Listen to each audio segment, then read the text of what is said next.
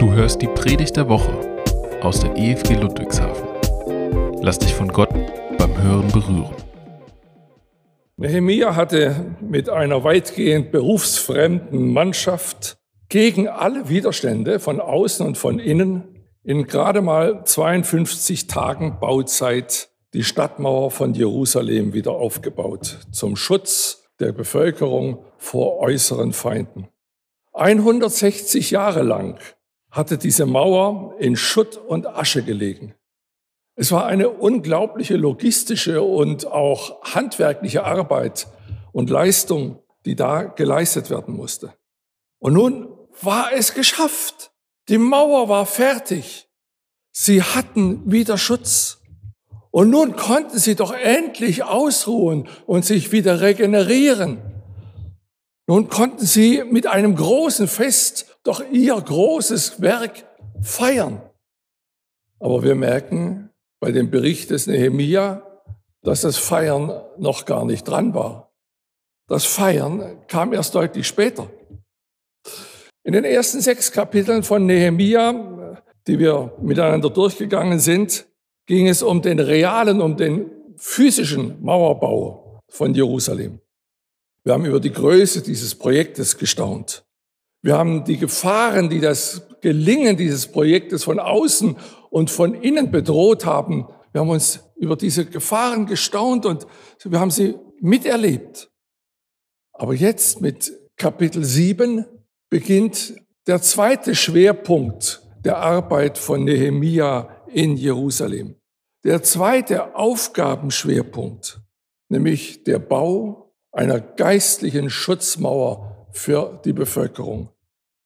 Und dieser Bau dieser geistlichen Schutzmauer brauchte drei Schritte. Er brauchte die Berufung von hingegebenen, Gott ergebenen Mitarbeitern für den geistlichen Teil.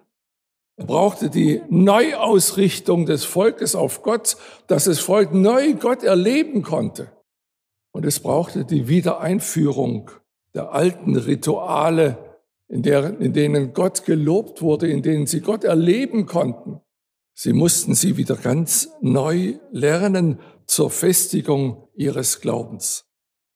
Mit dieser Aufgabe kommt auf Nehemia noch einmal ein Riesenwerk zu. Und vielleicht ist es sogar die anspruchsvollere Aufgabe für ihn gewesen. Und bevor diese Aufgabe nicht gelöst war, konnten sie auch nicht feiern. Erst wenn diese Aufgabe gelöst war, erst wenn sie dann feiern konnten, erst dann konnte Nehemia wieder zurückkehren nach Persien zu König Artaxerxes. Und damit erleben wir bei Nehemia und der Bevölkerung von Jerusalem eine Situation, die sich bis heute in den Gemeinden Jesu Christi ständig wiederholt hat. Es ist tragisch, wenn in der Gemeinde wichtige geistliche Anliegen scheitern, weil der so wichtige zweite Teil des Vorhabens vernachlässigt wurde. Ein paar Beispiele. Eine Gemeinde baut neu oder renoviert oder baut aus, weil die Gemeinderäume für die Größe der Gemeinde zu klein geworden sind. Oder eine andere Gemeinde führt eine große Evangelisation durch. Sie möchte Menschen erreichen in ihrem Umfeld und möchte sie mit Jesus bekannt machen. Und wieder eine andere Gemeinde gründet eine Zweiggemeinde. Oder sie geht mit ganz kreativen Mitarbeitern ganz neue Wege und geht ganz neue Arbeitszweige an. Immer steht dabei eine gewaltige Aufgabe vor der Gemeinde, die ihre ganzen Kräfte brauchen, mit viel Eifer. Und mit großem Engagement geht die Gemeinde diese Aufgaben an. Und es gelingt. Ja, es gelingt tatsächlich gegen alle Widerstände von außen und von innen. Halleluja, was ein Triumph. Das muss doch gefeiert werden. Aber Pause und Feiern sind noch nicht dran. Auch wenn scheinbar bei einigen die Luft ausgeht. Wer auf halbem Wege stehen bleibt, kann leicht alles verlieren. Erst muss das neu Erreichte gefestigt werden. Erst müssen Mitarbeiter angeleitet, gefördert und entwickelt werden. Erst müssen überhaupt Mitarbeiter gefunden werden für Aufgaben, die sich vielleicht erst nach der ersten Arbeitsphase ganz unvermutet neu aufgetan haben. Erst gilt es, die geistigen Fundamente zu befestigen, damit das Erreichte gesund weiter wachsen kann. Diese zweite Aufgabe hat sich vielfach als der wichtigere Teil herausgestellt, als der entscheidende Teil. Gehen wir also miteinander bei Nehemia weiter in die Schule und fragen, was wichtig ist am geistlichen Mauerbau. Bei Nehemia geht es da zuerst um die Mitarbeiter für diesen geistlichen Gemeindebau. Und da sind mir drei Dinge aufgefallen. Erstens, alle Mitarbeiter brauchen eine lebendige Gottesbeziehung. Da schreibt Nehemia ab Vers 5, und mein Gott gab mir ins Herz, dass ich die Vornehmen und die Vorsteher und das Volk versammelte, um sie zu verzeichnen nach Geschlechtern. Und ich fand das Geschlechtsregister derer, die zuerst heimgefunden war, heimgekehrt waren, und fand darin geschrieben, dies sind die Leute der Provinz Juda, die aus der Gefangenschaft heraufgezogen sind, die Nebukadnezar, der König von Babel, weggeführt hatte und die wieder nach Jerusalem und nach Juda zurückkehrten, ein jeder in seine Stadt. Das klingt nach einer Volkszählung. Nun war ja eine Volkszählung für einen neuen Statthalter zur Klärung der erforderlichen Einwohnerzahl in Jerusalem, zur Einführung von Strukturen für die Bevölkerung und zur Berechnung von Steuern. Nicht ganz unerheblich. Ja, sie war sogar sehr sinnvoll. Das aber hätte Gott dem Nehemia nicht extra sagen müssen. Das hätte er ihm nicht ins Herz geben müssen. Denn darauf wäre bei seiner großen Erfahrung Nehemia von selbst gekommen. Wenn Gott also dem Nehemia jetzt hier ins Herz gibt, die Bevölkerung nach ihren Geschlechtsregistern aufzunehmen, dann will Gott dem Nehemia damit etwas ganz, ganz Wichtiges deutlich machen. Gott hatte seinem Volk Israel von allem Anfang an verboten, sich mit anderen Völkern zu vermischen. Sein Volk sollte rein bleiben, sein Volk sollte nur ihm gehören und nur ihn kennen und sollte nicht von fremden Göttern von ihm abgelenkt werden. Dieses Verbot war allerdings in der Gefangenschaft in Babel und dann später auch unter den Heimgekehrten mehrfach missachtet worden. Hier geht es Gott also darum, sein Volk rein zu erhalten und alle, die aus sogenannten Mischehen hervorgegangen sind, von geistlichen und sonstigen Führungsaufgaben auszuschließen. Dies war besonders wichtig für die Priester und für die Leviten, die im Tempel Gottesdienst taten, die für Gott das Volk ansprachen und das Volk mit Gott in Verbindung bringen sollten. Die Geschlechtsregister, in denen natürlich auch die jeweiligen Ehepartner aufgeführt waren, gaben da die entsprechende Auskunft. Wer gehört wirklich zum Volk Israel? Und nun folgen in, in den Versen 7 bis 60 ganz viele Namen und Zahlen Ihr braucht es gar nicht zu lesen, ihr könnt es auch gar nicht lesen, es ist viel zu eng geschrieben. Bis es dann in Vers 61 heißt, diese aber zogen auch mit herauf von Tel Melach, Tel Harsha, Kerub Adon und Immer. Aber sie konnten nicht angeben, ob ihr Vaterhaus und ihre Nachkommen aus Israel stammten, nämlich die Söhne Delaja, die Söhne Tobia und die Söhne Nekoda, Insgesamt 642 Menschen. Ihr Lieben, es ist anzunehmen, dass Nehemia diese Großfamilien bei wichtigen Aufgaben, bei wichtigen Leitungsaufgaben dann natürlich auch nicht berücksichtigen konnte. Doch dann berichtet er uns in Vers 63 noch von einer Priesterfamilie. Und von den Priestern, die Söhne Habaja, die Söhne Hakos, die Söhne Barzillai, der eine von den Töchtern des Gileaditers Barzillai zur Frau genommen hatte und nach dessen Namen genannt wurde. Ein Gileaditer. Der Landstrich Gilead liegt östlich des Jordan im Stammesgebiet von Gad und Manasse. Unklar war offensichtlich, ob Barzillai, der Vater dieser Frau, eines Priesters, ob dieser Barzillai zu einem der zwölf Stämme Israels gehört hatte. Und dann heißt es weiter, diese suchten im Geschlechtsregister, aber da man sie nicht fand, wurden sie vom Priestertum ausgeschlossen.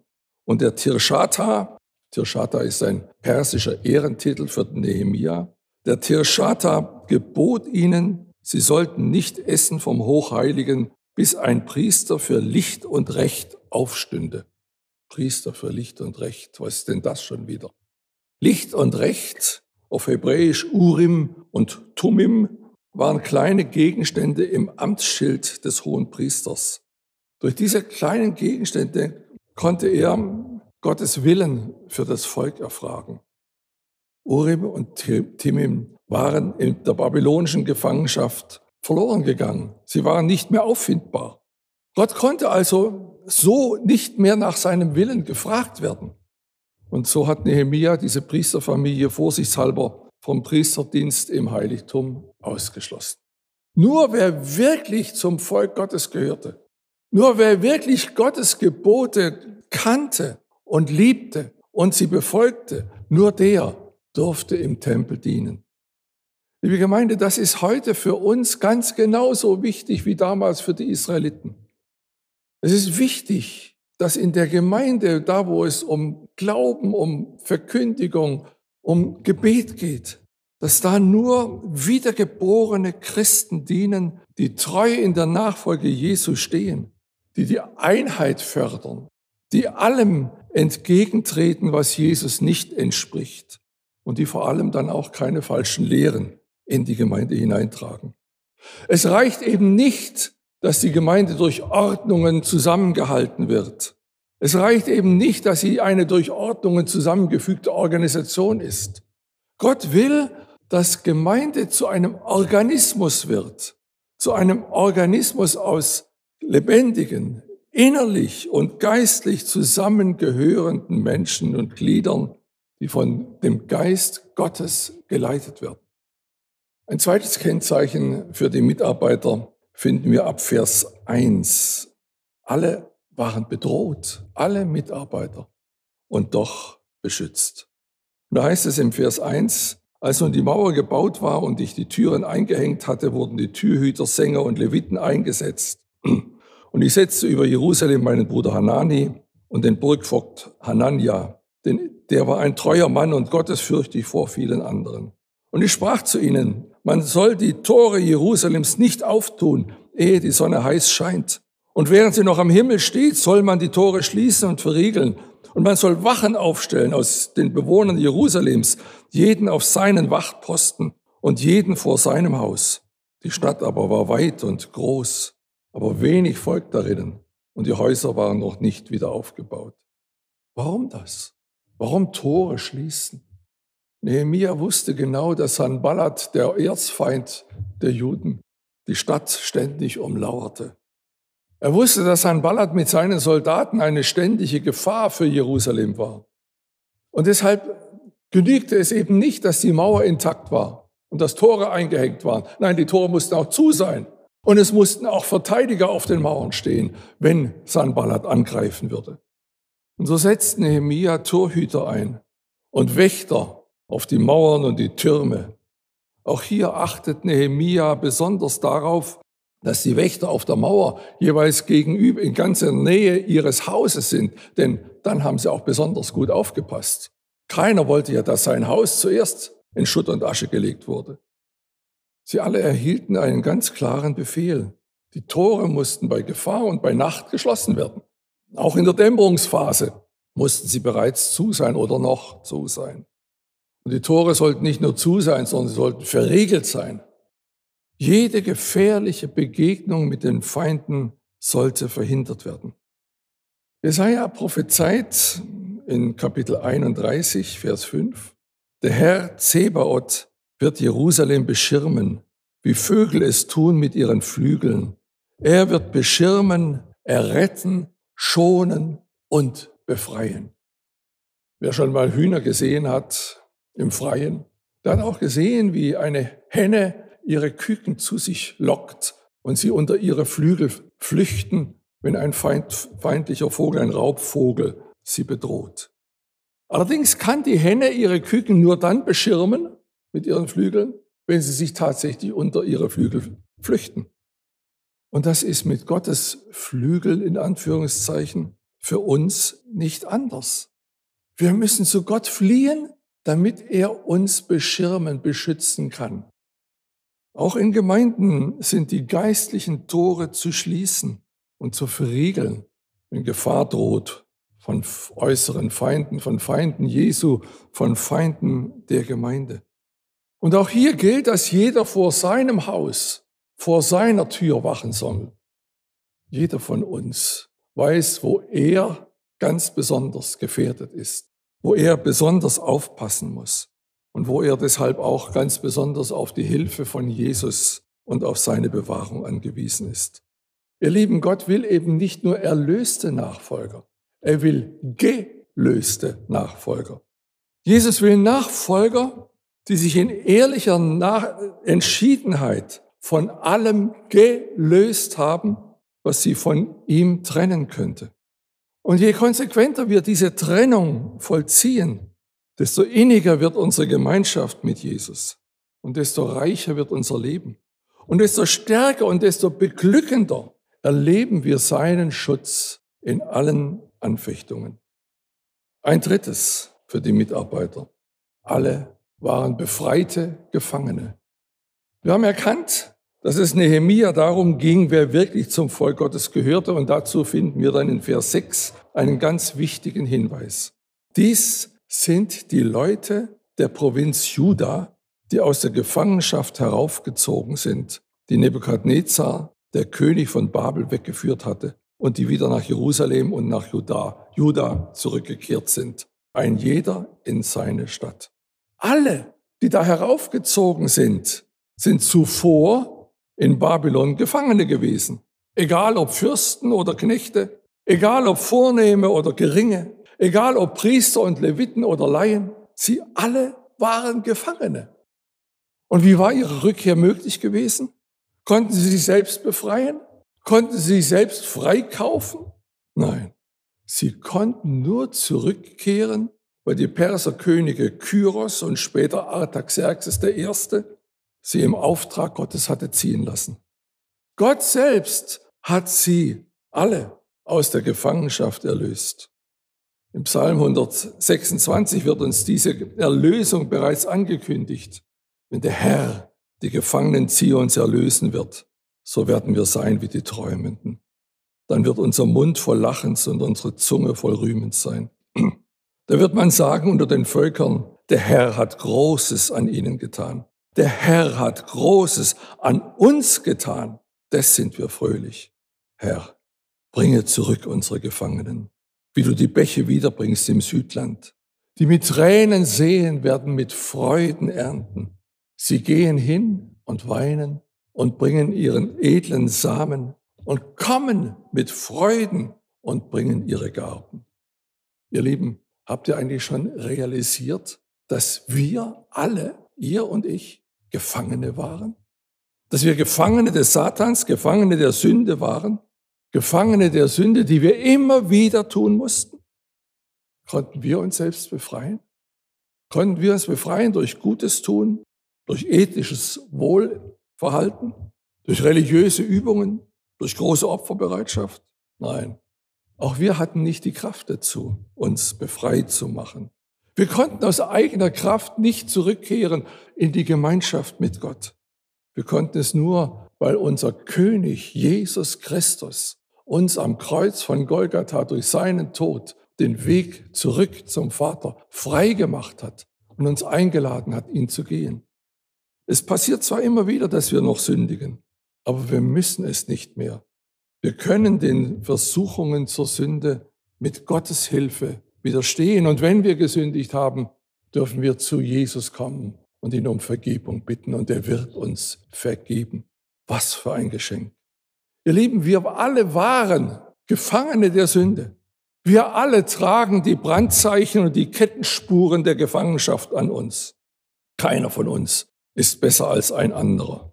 Keiner von uns kann die Nase rümpfen über Sünder, die Jesus noch nicht angenommen haben. Wir alle waren ja schließlich in der gleichen Situation wie sie. Aber welch eine Hoffnung ist das für Menschen, die Jesus noch nicht kennengelernt haben, die Jesus noch nicht angenommen haben. Und wir dürfen es ihnen sagen. Wir dürfen sie einladen in die Gemeinschaft mit Jesus und in die Gemeinschaft mit der Gemeinde.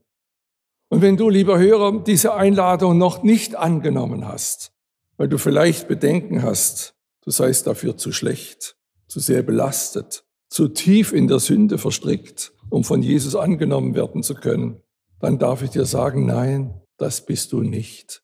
Jesus hat ein Interesse an dir. Jesus will dich frei machen. Jesus will auch dich erlösen. Es gilt alles, was in der Bibel steht, auch für dich. Alle Verheißungen. Schau sie doch an, die zu Jesus gefunden haben. Da wird uns in der Bibel berichtet von Zöllnern und Sündern, von Ehebrechern, ja sogar von Mördern, die zurückgefunden haben zu Jesus. Sie alle hat der Herr Jesus angenommen. Ihnen allen hat Jesus vergeben. Sie alle sind, wie wir, begnadigte Sünder. Was war wichtig und was ist heute wichtig für den geistlichen Mauerbau, für Jerusalem und für die Gemeinde? Erstens, alle brauchten und alle brauchen wir eine lebendige Gottesbeziehung. Zweitens, alle waren bedroht und alle sind wir bedroht und doch sind wir beschützt. Und drittens, alle waren Gefangene und alle sind befreit worden von Jesus. Und das war allen und ist bis heute uns allen bewusst. Ihr Lieben, es ist wichtig, dass wir uns immer wieder bewusst machen, dass wir Gefangene der Sünde waren, ohne jegliche Aussicht auf eine Zukunft in der Gemeinschaft mit Jesus. Und wir wollen uns immer wieder neu daran erinnern, dass Jesus Christus in, auf diese Welt gekommen ist und dass Jesus Christus am Kreuz für, von Golgatha für uns gestorben ist, damit wir den Rückweg offen haben zu Gott. Dass Jesus uns aus dieser Gefangenschaft der Sünde befreit hat. Er hat uns das Leben in der Gemeinschaft mit Gott geschenkt. Und er wird uns dieses Leben in der Gemeinschaft mit Gott auch in der Zukunft und sogar in der Ewigkeit schenken. Und dafür wollen wir Jesus unser Leben zum Opfer bringen. Dafür wollen wir ihm unsere ganze Kraft und unsere ganze Zeit zur Verfügung stellen. Dafür wollen wir seinen Namen groß machen. Ihn wollen wir dankbar ehren und loben und anbeten. Und genau das wollen wir jetzt miteinander tun. Amen.